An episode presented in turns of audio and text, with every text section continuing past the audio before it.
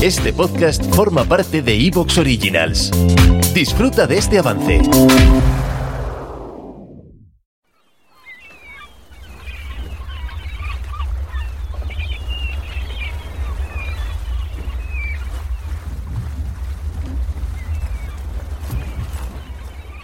Historias para ser leídas presentan.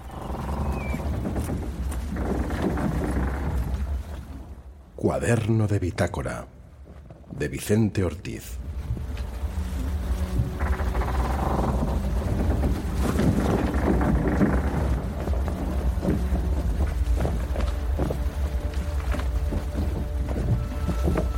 Y ahora, dame tu mano, porque iniciamos el descenso a las profundidades.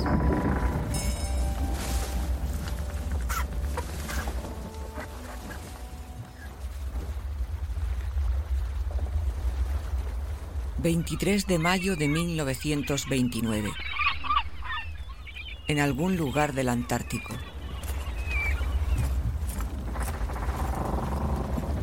Día 87 unas horas antes del amanecer. Todo sigue en calma. El barco no se mueve. Nada funciona. Y excepto por un suceso que detallaré, podría volver a escribir lo mismo que llevo escribiendo en mi cuaderno de bitácora desde hace varias semanas. Si bien es cierto que lo sospechaba, ayer justo antes del anochecer pude ver con mis propios ojos tierra firme no muy lejos de donde mi barco sigue varado. La espesa niebla que me acompaña desde que desapareció toda la tripulación se esfumó de forma extraña durante unos minutos. Al fondo pude divisar claramente algo similar a una formación rocosa cubierta de hielo. Puede que se trate de una isla. Minutos después, la niebla volvió a cubrirlo todo. He pasado casi toda la noche pensando qué hacer pero desde que me encuentro sola, el miedo a lo desconocido me tiene paralizada. Aún me queda comida para un par de semanas, pero tengo que hacer algo antes de volverme loca. Estaré atenta y si el fenómeno se repite, haré una rápida exploración. Doctora Fatin Yom. Volvió a la cama, apagó la vela y pudo quedarse dormida.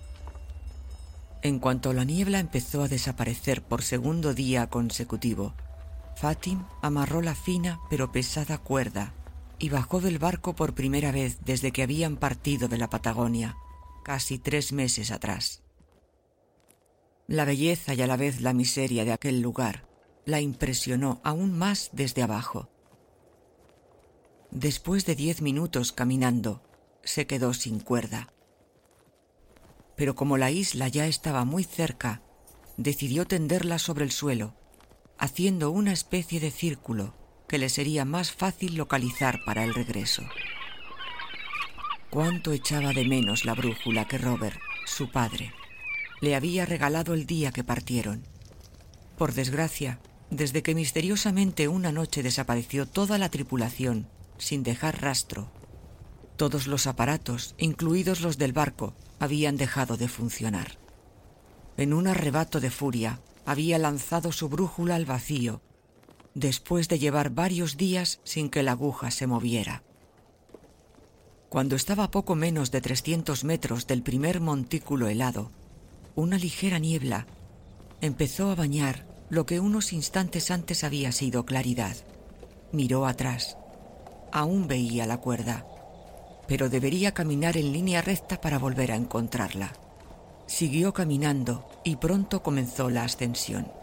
Respiró fatigada.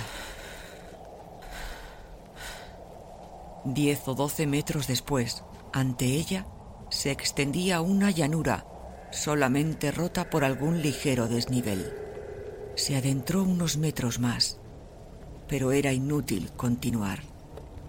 La niebla ya lo inundaba casi todo.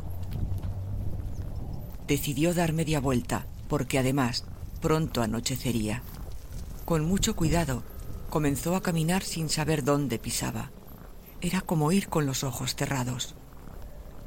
Al empezar el descenso, supo que le quedaban un par de minutos hasta llegar a la cuerda, puede que tres. ya que iba más despacio que cuando llegó.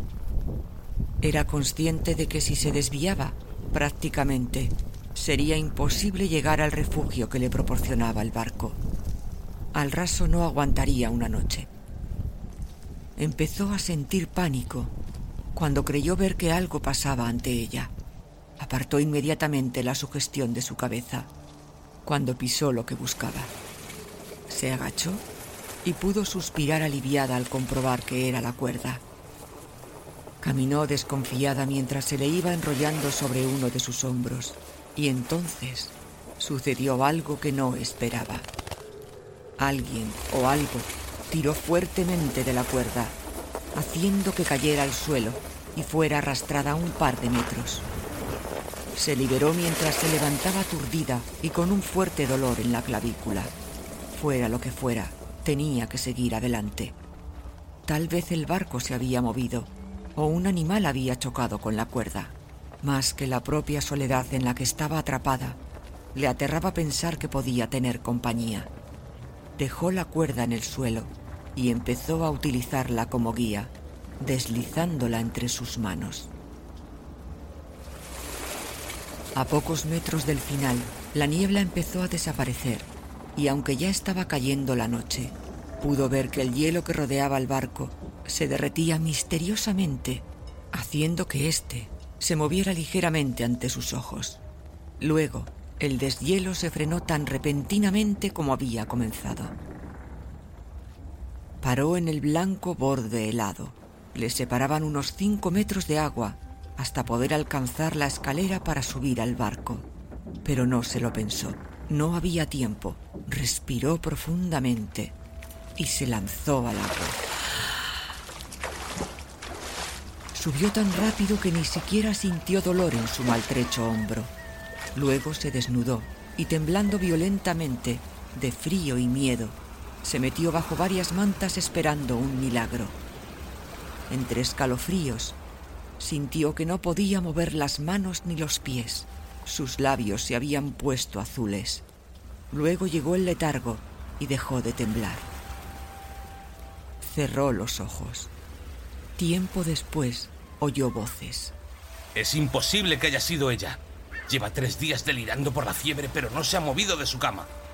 Gritaba el médico de la expedición.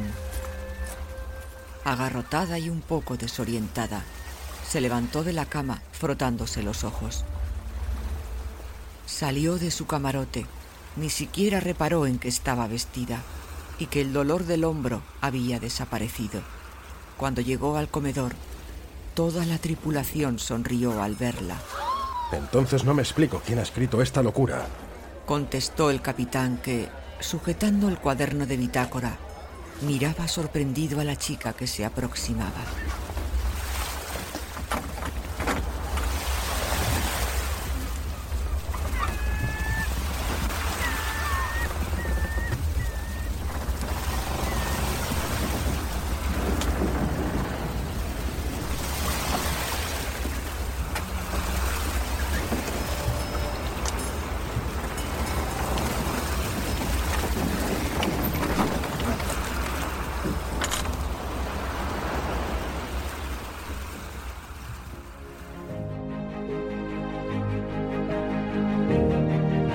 ¿Disfrutas de nuestras historias para ser leídas y te gustaría agradecer a Olga tantas horas de entretenimiento?